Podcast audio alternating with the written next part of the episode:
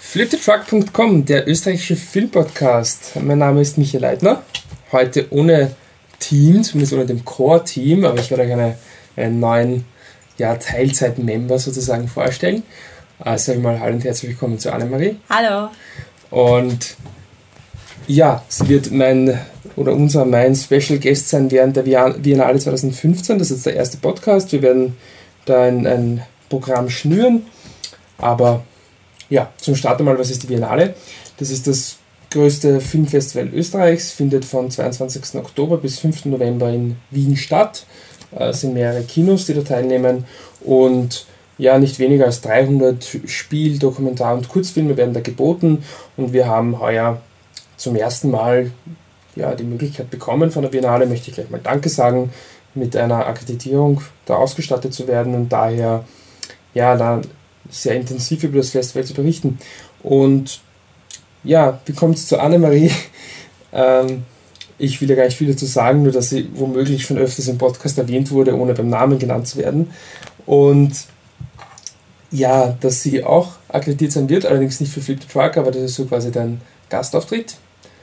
Und um so ein bisschen das, das Eis zu breaken, habe ich mir gedacht, wir, wir fangen als, als Einstieg an. Was, was war dein schönstes Biennale-Erlebnis bis jetzt? Weil auch wenn du jetzt zum ersten Mal für uns dabei an Bord bist, bist du nicht zum ersten Mal bei der Biennale. Also was war bis jetzt dein schönstes Biennale-Erlebnis? Ja, hat nichts mit dem Filmen zu tun eigentlich, sondern jeder, der das Gartenbaukino kennt, weiß, dass in der Mitte gibt es die normalen Sitzreihen, wie in allen anderen Kinos, und auf der Seite gibt es diese Zweiersitzreihe, die eher für die ältere, von den älteren Bürger und Bürgerinnen genutzt wird. Und ja, eines Tages auf der Biennale war irgendwie nur noch dort ein Platz an dieser Seite, an diesem Stiefkind der anderen Reihen und dann habe ich mich dort hingesetzt und es war Liebe auf den ersten Sitzer. Also seitdem sitze ich im Gartenbaukino immer nur auf der Seite und das ist einfach herrlich. Und alle, die das nicht herrlich finden, wink, wink, Michi, die können scheißen gehen. Dankeschön. Du hast, glaube ich, eine Minute gebraucht, um das erste Schimpfwort zu droppen. Ähm, ja, ich bin nicht deiner Meinung. Mein schönstes Finale-Erlebnis möchte ich vielleicht noch kurz einhängen, war, äh, es gibt einen, ich möchte es nicht arg ausführen, weil wir einen, ein Social-Segment dazu gemacht haben, könnt ihr auf unserer Seite suchen, das war, als ich äh, bei Otto-Treffen, dass ich den Film gesehen habe, einer meiner absoluten Lieblingsbiennale-Filme und insbesondere der Schluss dieses Films hat es mir angetan und dann, wie ich im Kino saß und diesen Schluss, ein Lied von Murray Anderson ist es, dass da gespielt wird, gesehen habe, das war für mich sehr emotional und sehr, sehr schön und wie gesagt, das ist vielleicht gleich so ein, ein Verweis auf dieses Social-Segment. Gut, was haben wir generell vor bei der Biennale? Die Filme schauen. Filme schauen und dann ein bisschen darüber plaudern. Da wird sich sicherlich auch der Wolfgang das eine oder andere mal einschalten, der auch akkreditiert ist, auch nicht für Flip the Truck per se, sondern weil er einfach gut ist im Erraten von Oscar-Gewinnern und deswegen eine Akkreditierung gewonnen hat. Und es ist also super, also diese umfassende Berichterstattung wird es womöglich nie wieder geben auf Flip the Truck, also genießt es. Und ja, der Wolfgang wird sich sicherlich auch einschalten, aber das Standardprogramm soll quasi sein, dass die Anna und ich sich nach jedem, jedem zweiten, schau mal, wie sich einpendelt, Biennale-Tag hinsetzen und quasi das, was sie gesehen haben, Revue passieren lassen. Bevor es soweit ist, muss die Biennale, Biennale aber erstmal beginnen und deswegen haben wir uns gedacht, als kleiner Auftakt sozusagen, als, als Vorschau, sagen wir unsere zehn bzw. jeder seine fünf Biennale-Filme, auf die man sich, auf die wir uns am meisten freuen, ohne äh, besondere Reihenfolge. Wir haben es nur quasi abgestimmt, dass wir uns nicht überschneiden. Ansonsten, ja, legen wir los. Anne, was ist dein erster? Jo, der erste ist Female Pervert aus den USA. Da geht es um eine Frau, die anscheinend, die für mich so klingt wie die hellen Memmel aus Feuchtgebiete. Also es ist die Phoebe und die ist irgendwie voll rotzfrech und redet über Achselhaare und will, dass ihr Freund die Eier raushängen lässt. Und die ist ziemlich, klingt ziemlich feministisch und deswegen will ich ihn auch sehen, weil ich unterstütze so feministische Filme und ich hoffe, dass er auch gute Story hat.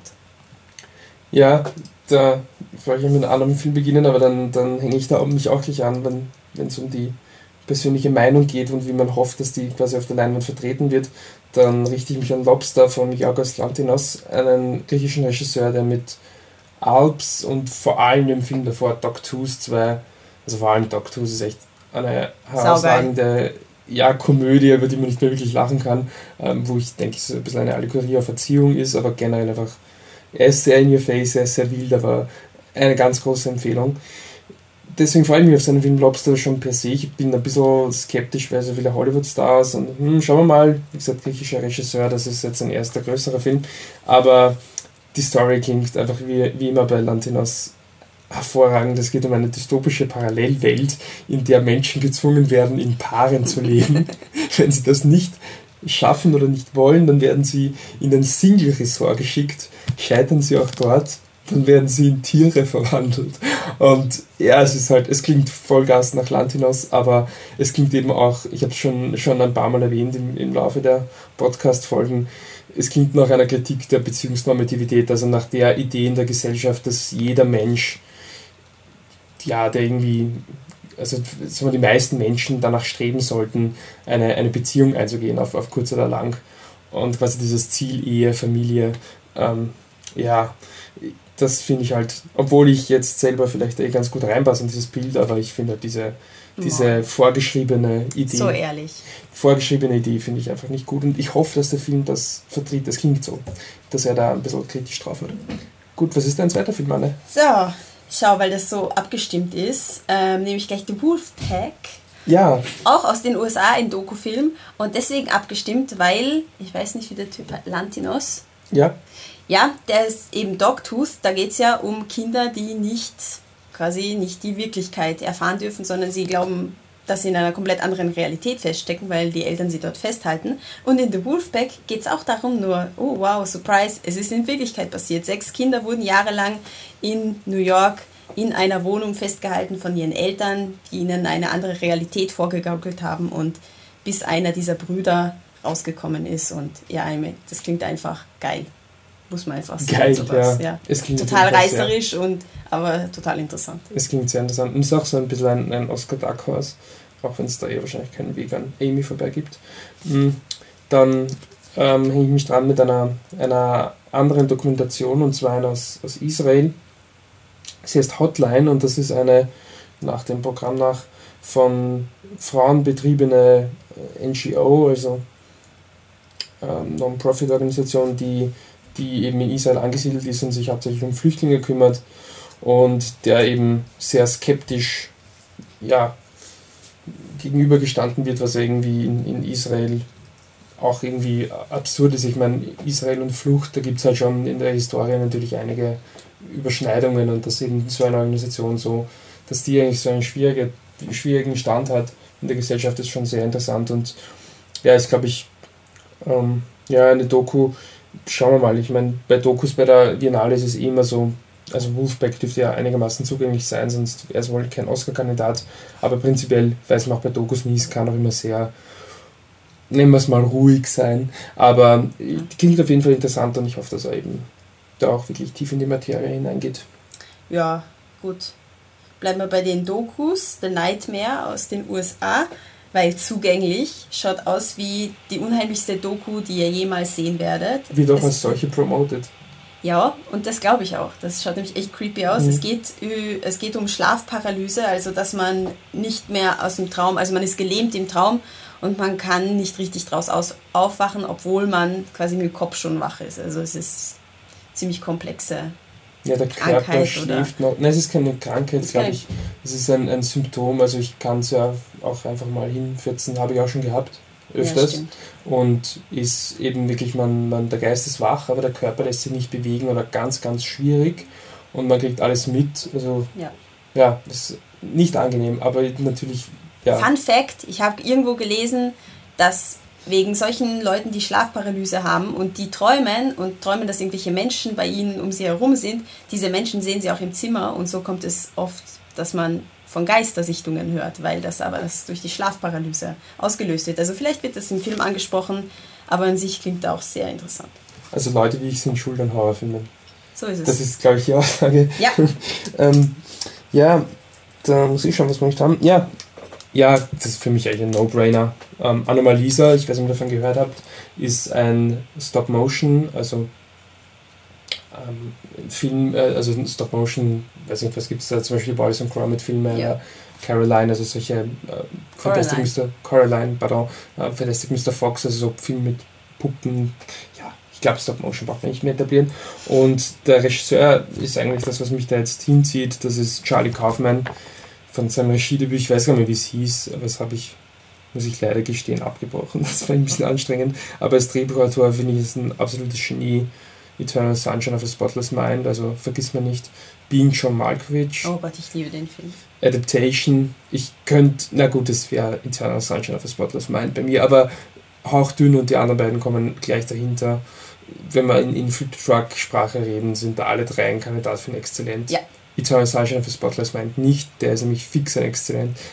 okay, Oh. ja, jetzt übertreiben wir vielleicht ein bisschen, aber nein, Charlie Kaufman, schaut euch wirklich, also kennen wahrscheinlich eh viele, aber da kann man all seine, seine Filme, oder die drei Filme insbesondere empfehlen und die sind echt, muss man fast gesehen haben, sind super originell, lustig, kreativ und ja, eine Malisa erzählt nur kurz die Geschichte eines Mannes, der irgendwie Probleme hat, mit seiner Außenwelt in Kontakt zu treten. Also, äh, ja, ein bisschen so, äh, soll man sagen, äh, soziale Probleme hat. Ja, schauen wir mal, es ist mir egal, es ist Charlie Kaufmann, ich, ich freue mich, bin gehypt. Ist der letzte Film, den wir auf der Biennale sehen werden. Wir zwei. Stimmt, ja. Und generell alle, weil es der letzte ist. Ja, der Mann in meinem nächsten Film hat auch Probleme, Äh, weil nämlich ein Alien-Parasit seine Hand befallen hat und ihn jetzt durchs Leben begleitet und ihn dazu bringt, zum Beispiel auf Busen zu grapschen und so weiter und so fort. Und weil es ja ein japanischer Film ist und ähm, heißt Kiseiyu, Kiseiyu, genau. Und weil es ja ein japanischer Film ist, äh, wird es, glaube ich, noch crazy mit Superhelden und Blut und bunt und Trash und so wie ich japanisches Kino eigentlich liebe. Also sollte geil werden. Das wird gleich ganz interessant zu sehen sein während der Finale, dass du da für manche Filmkulturen ein bisschen offener bist als ich. Aber ich glaube, der Trash-Faktor, der asiatische, ist dieses Jahr nicht sehr hoch. Ist nicht Nein. sehr hoch. Nein, das Nicht- ist der einzige ja. richtige Trash-Film aus Asien. Leider. Traurig. Und ich habe jetzt noch einen Film aufgeschrieben und muss ein bisschen lachen. ähm, Niemals wieder ist eine Insel so weit weg gewesen. Ein österreichischer Film. Nein! Den hast Ja. du. Oh, okay. Ja, den habe ich aufgeschrieben. Ja okay, ähm, es ist keine Komödie, deswegen mag ich nicht. Also es ist einer der Filme, ich habe es vorher kurz angerissen, dass Dokumentarfilme vielleicht bei der Biennale teilweise ein bisschen abstrakt oder schwierig sein können. Ich weiß nicht, ich, ich lese jetzt nicht den Text vor, schaut einfach online im Biennale-Programm oder wenn ihr den Pocket Guide, Pocket Guide habt, Seite 26. Ähm, Glückszahl, sorry, deswegen der laute Zwinkerer. Ja, niemals wieder ist eine Insel so weit weg gewesen. Klingt einfach, es klingt furchtbar. Es klingt grausig, absolut grausig, abstrakt. Ich grausig. könnte jetzt nicht sagen, worum es geht. Das steht auch im Das Programm ich selbst. durchgestrichen. Gut durchgestrichen habe ich es im Programm, Leute. Durchgestrichen. Ja, aber wie da steht im, im Programm schwer zu beschreiben, wie er gebaut ist und wovon er erzählt. Es sind 64 Minuten, die absolut grauenhaft werden, aber ich, ich, ich freue mich einfach. Es wird, es wird grauenhaft. Es wird super. Okay, So, darf eine ich noch mit wieder. einem, ja, mit einem richtigen Film geht's weiter. Carmin Tro Tropical aus Mexiko.